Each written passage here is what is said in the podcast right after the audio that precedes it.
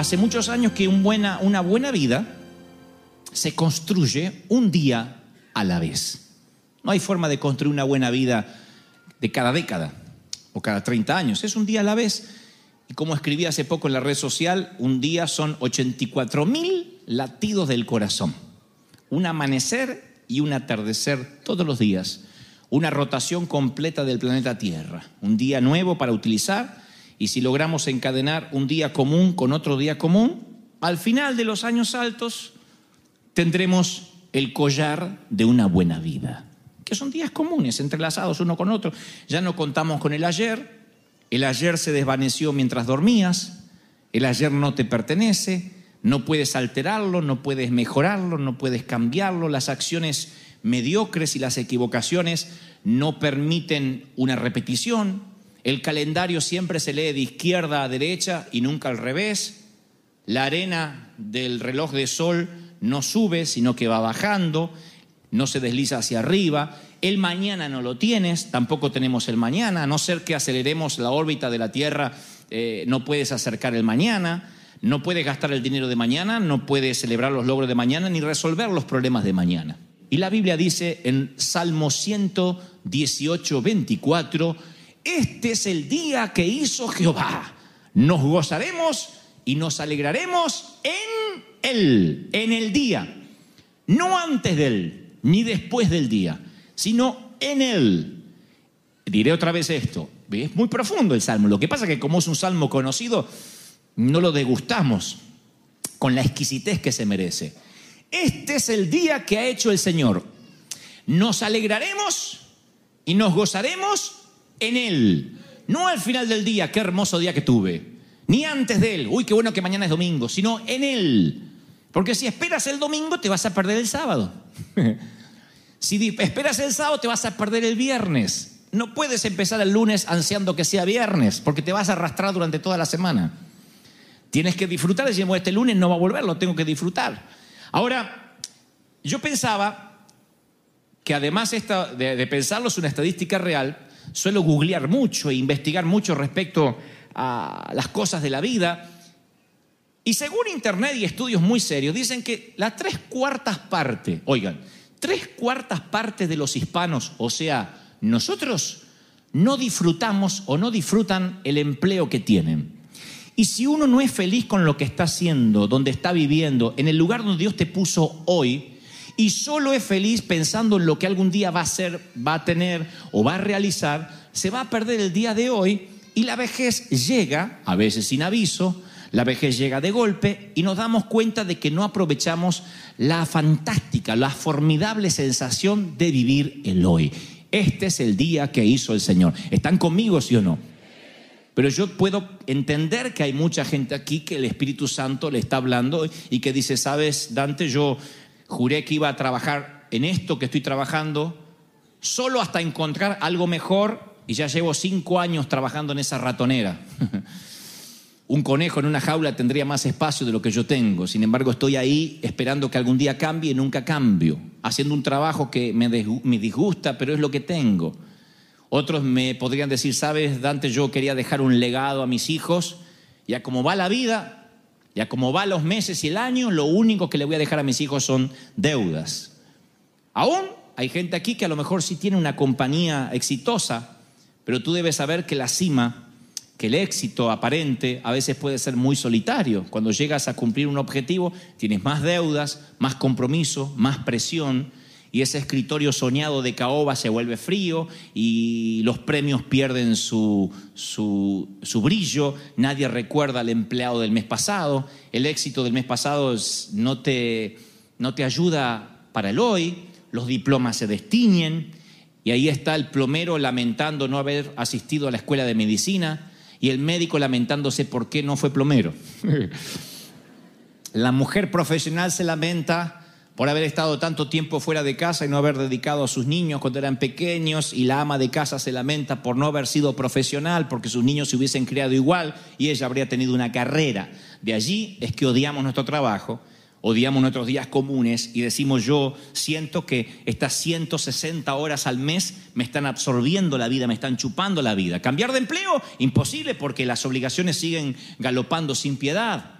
Y entonces estamos atrapados en una vida común. Ahora Jesús, de los 33 años que vivió, vivió 30 años de vida común.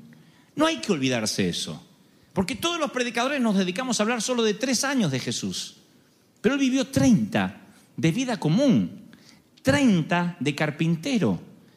¿Alguien reconoció a Jesús en esos 30 años, a excepción de cuando tenía 12 y se perdió en el templo y dijo, en los negocios de mi padre me es necesario estar? Creo que no, creo que la gente no solemos reconocer a otros viviendo sus días comunes. Rara vez reconocemos a los héroes viviendo sus días comunes.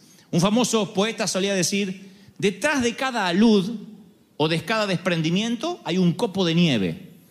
Detrás de cada gran, gran torrente siempre empieza una piedrita. No olvidemos que una explosión atómica comienza con un átomo y que un avivamiento puede comenzar con un sermón, como puede ser esta misma mañana. ¿Dicen amén, sí o no? En el año 1850, un anciano cuidaba la puerta de su iglesia metodista y decidió que no iba a ir al servicio porque la tormenta de nieve era atroz. Pero él era el que cuidaba la puerta y le dijo a su esposa, a lo mejor alguien va y la esposa dijo, ¿quién va a ir con la tormenta de nieve? No va la gente cuando hay sol, van a ir con tormenta de nieve. Pero él caminó seis millas igual. Y fueron ese día 13 personas, 13 personas, 13 miembros de la iglesia y un muchachito, un adolescente. El muchachito que se acercó no sabían quién era, tenía 13 años de edad. Invitaron a aceptar a Cristo en el corazón y el muchachito recibió a Cristo en el corazón. El anciano predicó solo 10 minutos el niño, el muchacho entregó su corazón, ese chico era Charles Spurgeon, el príncipe de los predicadores como se lo conocería después en Inglaterra, años después, y el precursor del avivamiento más grande que jamás se haya conocido. Pregunto, el portero o el hombre que fue a la iglesia, ¿habrá sabido lo que produjo ese día? No. ¿Quién reconoce a un muchachito de 13 años? ¿Habrá sabido que ese chico de 13 años cambiaría la forma de predicar, las maneras de, ver el Evangelio, revolucionaría el viejo continente. Estoy seguro que no se lo imaginó. Pero eso es lo que ocurre a diario en nuestra vida. Nunca sabemos a quién nos cruzamos en los días comunes. Nunca sabemos a quién estamos afectando. Puede que seas tú el que inspires a ese muchacho que viene a lavarte el auto, que viene a cortarte el césped, que te ayuda o que está en la esquina sollozando. Tú no sabes qué, qué, es lo que Dios tiene planificado con esa gente común. Pero nosotros siempre estamos diciendo, no, yo quiero salir de acá para otra cosa, para otra cosa mejor. Y si soñar está bien y tener esperanza es extraordinario, no valorar lo que tienes ahora a veces hace que vivas triste, que vivas apesadumbrado, porque siempre estás esperando el mañana. El mañana va a venir indefectiblemente. El mañana va a venir porque el reloj sigue corriendo, eso es indefectible. El tema es qué vas a hacer con el hoy, con lo que fuiste equipado, con lo que Dios te dio. Nosotros, todo el mundo, cuando nacemos, nacemos con una maleta de, talentos, de dones, en lo que incluye el cerebro, la mente, el corazón, el alma, emociones. Somos únicos. No hay posibilidad que en otra parte del mundo haya alguien igual a nosotros. Somos personas únicas. Pero la vida, el establishment, el sistema, siempre nos quiere asignar maletas que no son nuestras. ¿Te pasó alguna vez en el aeropuerto de llevarte una maleta equivocada? A mí sí. Y tener una maleta equivocada no es, uy, a ver qué ropa me tocó, qué lindo. Es horrible, uno la abre y dice, no es mío, no es mío. Es una cosa horrible porque hay tantas cosas para el viaje que uno se preparó, su hilo dental, su, no sé, eh, su, su ropa interior, insisto, sus elementos de higiene, si eres varón, eh, tu implemento para afeitar, si eres mujer a lo mejor también. ¿Qui- ¿Quién sabe? y llegas y dices, esta no es mi maleta, y la cierras rápido y vas al aeropuerto. En la vida pasa igual. Los padres siempre nos quieren asignar maletas que no son para nosotros. Siempre eh, son maletas equivocadas, maletas que ellos no pueden llevar. Y esos niños son hombres que mañana, ¿qué les pasa? Aborrecen sus lunes, sueñan con los viernes, se arrastran toda la semana porque viven en un día común, con un trabajo común, que odian, que detestan, porque el padre lo mandó a estudiar de eso para que vas a ser como tu padre o como tu abuelo. Y llegas a la vida adulta y dices, ¿por qué yo hago esto si nunca me gustó hacer esto? Porque te metieron en una maleta y andas toda la vida con un calzón ajeno. Si es amplio, te lo, más o menos te lo. Pero, y si es chiquito, te quiero ver la cara de apretado con los que andas en la vida. Yo sé que nuestros hijos tienen a veces que ser empujados, obligados o amenazados de muerte para estudiar. Yo sé eso. Pero ¿estudiar qué? ¿Cuál es? ¿Cuál es el código secreto de nuestros hijos? Porque José, el de la Biblia, desde los 17 años soñaba que era líder y se veía así y ya interpretaba sueños. David sabía tocar música y sabía pelear desde que era pastor de ovejas, desde que era adolescente. José no encuentra a su hijo de 12 años que se pierde en el templo, no, lo encuentra en la carpintería, lo encuentra entre los maestros y los intérpretes de la ley. O sea, el mayor regalo que podemos darle a nuestros hijos no son nuestras riquezas, sino ayudarle a descubrir las suyas. Mi mayor trabajo como pastor no es darte mis riquezas, mis experiencias, te voy a contar, te las puedo contar, pero mi tarea es ayudarte a descubrir tu motivo, tus riquezas. Y bueno, pero ¿y cómo hace entonces ahora a esta altura de la vida para cambiar de profesión? Porque esa es la pregunta que algunos me están haciendo. Está bueno para nuestros hijos y yo qué hago, pastor, ahora con 40 años, con 50 años. ¿Qué, qué, qué, qué? Ahora me voy a dedicar a ser profesional. Fui ama de casa toda la vida. Ahora voy a ser ama de casa. Fui profesional toda la vida. ¿Qué voy a hacer ahora? Y yo les recuerdo una historia maravillosa semioculta, porque no es una de las más famosas de la Biblia, está semioculta allí, escondida en los libros del Viejo Testamento, donde Sansón un día va caminando, dice la Biblia, por el bosque, se encuentra con un león, lo despedaza con sus manos, porque el tipo era fuerte, dice como quien despedaza un cabrito, así, o como quien se come un pollo. Noten que yo hubiese hizo pollo, pero estoy haciendo el neutro. Y volviendo Después de algunos días, Sansón se apartó del camino porque quería ver dónde había quedado el cuerpo muerto del león. Y aquí que en el cuerpo del león, dentro del cadáver, había un enjambre de abejas, jueces 14.5, ¿eh? Y un panal de miel. El león así, se metió la- las abejas adentro y hicieron un panal. Y tomándolo con sus manos, se fue comiéndolo por el camino. Y cuando alcanzó a su padre y a su madre, les dio a ellos también para que comiesen. Yo agregaría, le dijo a su padre, no pregunten de dónde lo saqué. ¿Por qué esta palabra está en la Biblia? ¿Qué, qué significa esto? Porque un hombre encuentra el sustento para la familia en medio del hedor, de la putrefacción, en medio de algo grotesco, de medio de los gusanos, él mete la mano en lo descompuesto y saca miel dulce. ¿Qué nos está diciendo la Biblia? Que a lo mejor muchas veces de lunes a sábado tienes que revolver basura, no en términos específicos, en términos eh, metafóricos. Muchas veces tienes que meter la mano en medio del hedor, aguantarte un empleo que no te gusta, un día común que preferirías cambiar por uno extraordinario, un jefe que te gustaría ahorcar, ni siquiera que predicar el evangelio para que si vas al infierno bien ido. Y tú puedes decidir mirar el cadáver y maldecir por estar en medio de las moscas y el hedor, o decir, en medio del cadáver yo puedo meter la mano y sacar el sustento para la familia. Encontrar algo positivo en esto. Les cuento algo que nunca les conté. Mi papá, yo, eh, bueno, no me fue bien en la escuela secundaria, me voy, a, me voy a sincerar con ustedes, para eso me tengo que sentar. Aparte vengo de viaje, no puedo más. Eh, mi papá, como yo no pude terminar la escuela secundaria, me dijo, a trabajar, acá flojo no quiero, a trabajar. Así que, ¿a dónde? A la carpintería. Me asigna maletas ajenas que no son las mías y me manda a trabajar en la carpintería.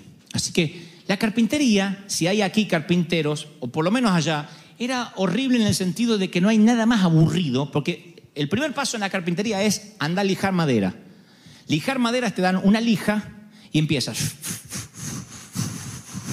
Tú dices, ¿cuánto habré lijado? Mi papá me ponía a lijar 6 de la mañana, a las 6 entramos. Yo decía, ¿y hasta cuándo? Y dice, hasta las 3 que nos vamos. Así que a las 6 empezaba. Y yo digo, ¿ya cuánto habrá pasado? 6 y 10.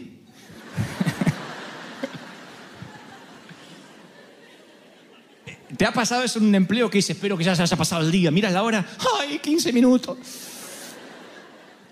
Cuando la pasas bien, el horario vuela. Cuando la pasas mal, el horario es eterno. Así que yo estaba así, así, así, así, así. Y yo dije al tercer día, imagínense cómo soy yo, que tengo hormigas en el, en- en el corazón.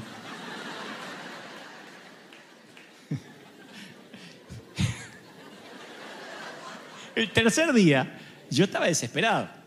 El tercer día yo dije, acá no puedo estar todo el día, todo el día, todo el día. Y si, eso, y si era bueno en eso, me ponían a cepillar madera, que no es lo mismo que lijar. Cepillar madera es una máquina, cepilladora se llama, donde metes madera así.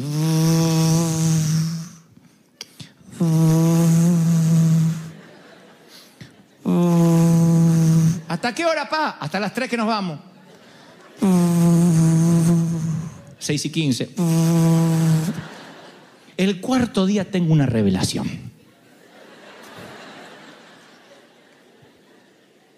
El cuarto día digo, ¿y si este es mi desierto y Dios me está preparando para algo?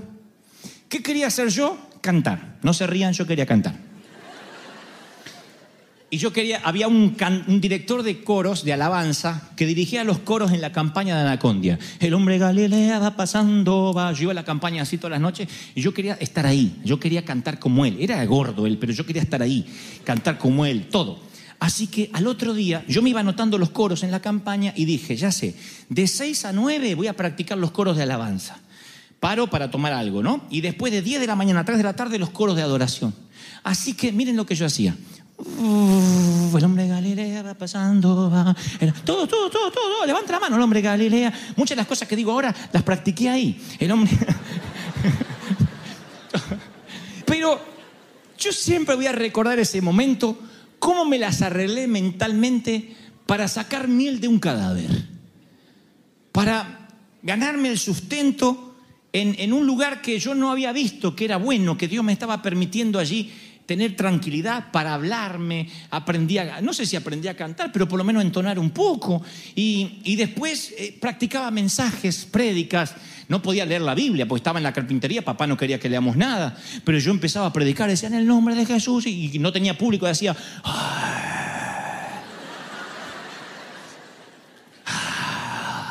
¿Cuántos dicen gloria a Dios? Baila, hermano, ¿qué pasa que no baila?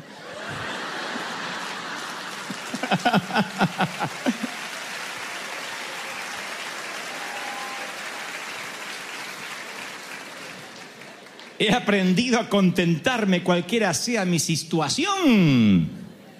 Le dijo Pablo a Filipos, cualquiera sea la situación. Y a veces no tomamos perspectiva de lo que tenemos y entonces maldecimos nuestros días comunes. ¿Me están siguiendo, sí o no? Vivimos un- vidas comunes. Tenemos empleos comunes. No es lo mejor, no es lo soñado, pero es lo que tenemos. ¿Cómo hacemos para que eso se transforme en extraordinario? Bien podría ser una fórmula la que yo les conté cuando yo era jovencito en la carpintería. Otra fórmula es entregarle a Dios lo que tenemos como común. Lo que hacemos cuando Jesús se acerca a Pedro, le dice, llévame, boga- navega mar adentro y permíteme subir a tu barca. Lo vemos como algo romántico, pero la barca es la troca, es la camioneta donde trabaja Pedro. Le está quitando horas de trabajo y Jesús se le quiere subir a su barca, a su camioneta, a su computadora, a su herramienta, lo que está usando. Cuando alguien eh, tiene una finca y tiene, está criando un asno, un burrito, él jamás puede pensar que él tiene algo tan común que el dueño del universo lo puede llegar a utilizar. Sin embargo, en Zacarías, miles de años antes, por lo menos cientos de años antes, 400 años antes, exactamente, no miles, 400 años antes, Zacarías dice, alégrate hija de Sión, alégrate Jerusalén, porque vendrá tu Salvador, humilde, cabalgando sobre un asno, sobre un burro.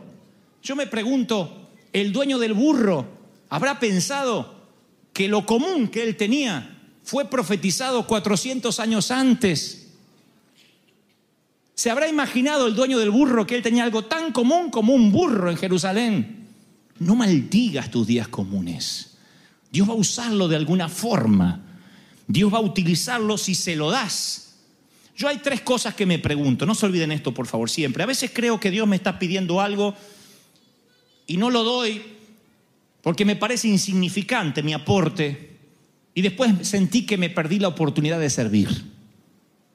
Eso puede ser dar abrazos, saludar en las filas, mandar un correo electrónico, poner una ofrenda, escribir un cheque, hacer un plato de comida. A veces digo, ¿será que esto va a bendecir a alguien? A veces me pasa otra cosa, a veces Dios me pide algo y soy demasiado egoísta y no quiero dárselo. Y a veces me pasa que me siento honrado que algo mío pueda ser usado para llevar a Jesús a otro lugar. Tal vez cantes, tal vez manejes un automóvil, tal vez sepas limpiar, no sé, escribir un cheque. Pero el Señor dijo, y si les preguntan, ¿por qué toman el burro? Digan, el Señor lo necesita. Todos tenemos un burro, todos tenemos algo para entregarle a Él en un día común, algo común que tengamos para ayudar a Jesús a llegar a otro lugar. Y muchas veces me pregunto si esas pequeñas obras significarán una diferencia a largo plazo, no lo sé. Nunca sé a quién estoy afectando con algo pequeño o común. Nunca un sembrador sabe la magnitud de su cosecha cuando planta una pequeña semilla. Por eso el Señor dice, nunca maldigas el día de las pequeñeces, bendice el día de los comienzos, ese día donde dices, hoy no hice nada. A lo mejor sí le arreglaste a alguien, porque ningún sembrador de pequeñas semillas, insisto, puede saber la magnitud de la cosecha. Y quiero que presten atención a esto último. Cada vez que le das algo común al Señor, eso que le das común, como tu burro al Señor, y no hablo de tu cónyuge, tu burro, tu día común, al Señor, eso que le das es ungido y Dios te lo devuelve con unción. La Biblia dice, oigan, hay una, ¿qué, qué es la unción? La unción es cuando Dios comisiona a algo o a alguien para que pueda ser usado por Él. Para que Dios te use, para que Dios use tu compañía, para que Dios use tu camioneta, para que Dios use tu computadora, tu herramienta, tiene que ser ungido. Entonces dale cada día común al Señor y va a quedar ungido. El Señor va a usar tus cosas y te las va a devolver en bendición. ¿Cuántos dicen lo creo? Dígame. Amén. Aleluya. ¿Cuántos quieren bendición para sus cosas? Bueno, ¿cuántos de verdad quieren bendición para sus cosas? para que todo sea bendito. ¿Saben por qué algunas chequeras están en rojo y algunas cuentas están en rojo? Porque nunca metieron a Jesús ahí. Nunca escribieron un cheque para la obra. ¿Saben por qué muchas camionetas se rompen y se rompen y dicen, ay, me tocó una mala compra? No, es que a lo mejor nunca se la entregaste al Señor. Si tú lo que tienes, haces una obra, un grano de mostaza, una semilla, algo pequeño, para ayudar a alguien a que conozca a Jesús, y usas lo que tiene para ser un vehículo de bendición, no sabes lo que Dios puede hacer. Les cuento un secreto más. El secreto del dólar, lo deben saber. El secreto del dólar.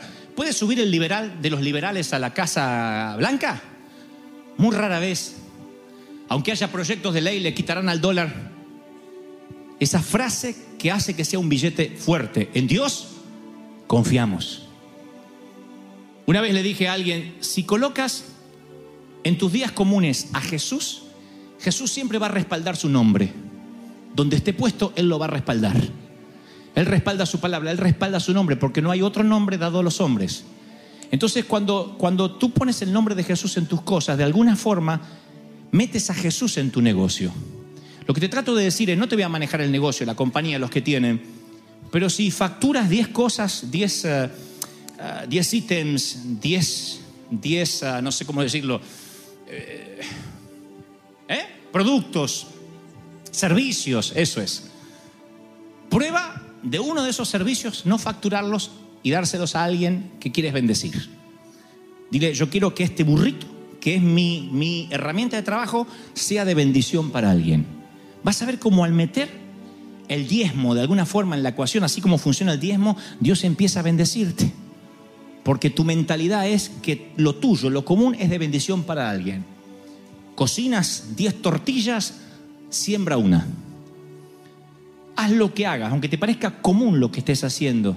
Limpias casas, dile, señora, yo esta, esta limpieza se la voy a regalar hoy. No me quite la bendición. No, pero no me quite la bendición. Porque yo quiero que lo común que yo hago sea usado para que sea de bendición. No te sorprendas que la dueña de la casa te diga, ¿y por qué? Y preste los oídos por primera vez a que les prediques de Cristo, a que le hables y le digas, sabes que yo aprendí en la iglesia, que aunque soy una persona común, puedo ser un agente de bendición. Puedo ser bendición y canal de... No te sorprendas que seas la mujer que diga, Dios puede sanar la lepra a tu esposo. La lepra de la miseria, la lepra del dolor, la lepra de la violencia. Tú no sabes lo que puedes hacer cuando tu mente cambia y dejas de maldecir el día común y lo bendices y das gracias por lo que tienes. Dios te empieza a abrir puertas. Eso es ser fiel en lo poco para que Dios te ponga sobre mucho. Mi fidelidad en lo poco en la carpintería era imaginarme que cantaba coros, que dirigía alabanzas mientras que metía madera en la máquina. Era mi forma de ser fiel en el trabajo y estar conectado con Dios. Hay muchas formas de ser fiel donde puedas, con lo que tengas, con lo que Dios te ha dado. Esa es la palabra que Dios dice, quiero usar lo que tienes y no me lo das. Porque dices, es insignificante, ¿para qué Dios va a querer lo mío? No sabes lo que Dios puede hacer con la ofrenda de la viuda, con aquel que da. Nunca digas, ¿cómo voy a dar esto a la iglesia si esto no significa nada? Tú abres o cierras canales de bendición con tu actitud, pero permite que tus cosas comunes sean de bendición. Permite que lo que sepas hacer sea usado, sea utilizado para la obra de Dios. Nosotros siempre pagamos como iglesia a aquellos profesionales y a aquellos que viven de eso. Pero también nos alegra cuando alguien dice, no, yo quiero, yo trabajo de esto, pero para la iglesia no. Yo quiero sembrar para que Dios me bendiga. Hay aquí alguien que se dedica a limpiar alfombras. Nosotros dijimos, queremos que nos cobres para... Es tu trabajo. Y él dijo, no. No digo que todos los tengan que hacer. Pero él dijo, no. Porque yo sé que cuando hago algo para él y puedo usar mi burro para que el Señor llegue a algún sitio, Dios me va a abrir puertas. Y le agarra una... Un estro. Le agarra lo que pudo haber sido un ACB que lo dejara de cama de por vida. Y nadie se explica cómo de pronto se levanta otra vez, Dios lo bendice y tiene más trabajo que antes. Es que Dios te devuelve el burro ungido. Lo que le has dado te lo da con unción. ¿Cuántos reciben esta palabra? Dígame amén. Vamos, póngase de pie ahora, por favor. sonrío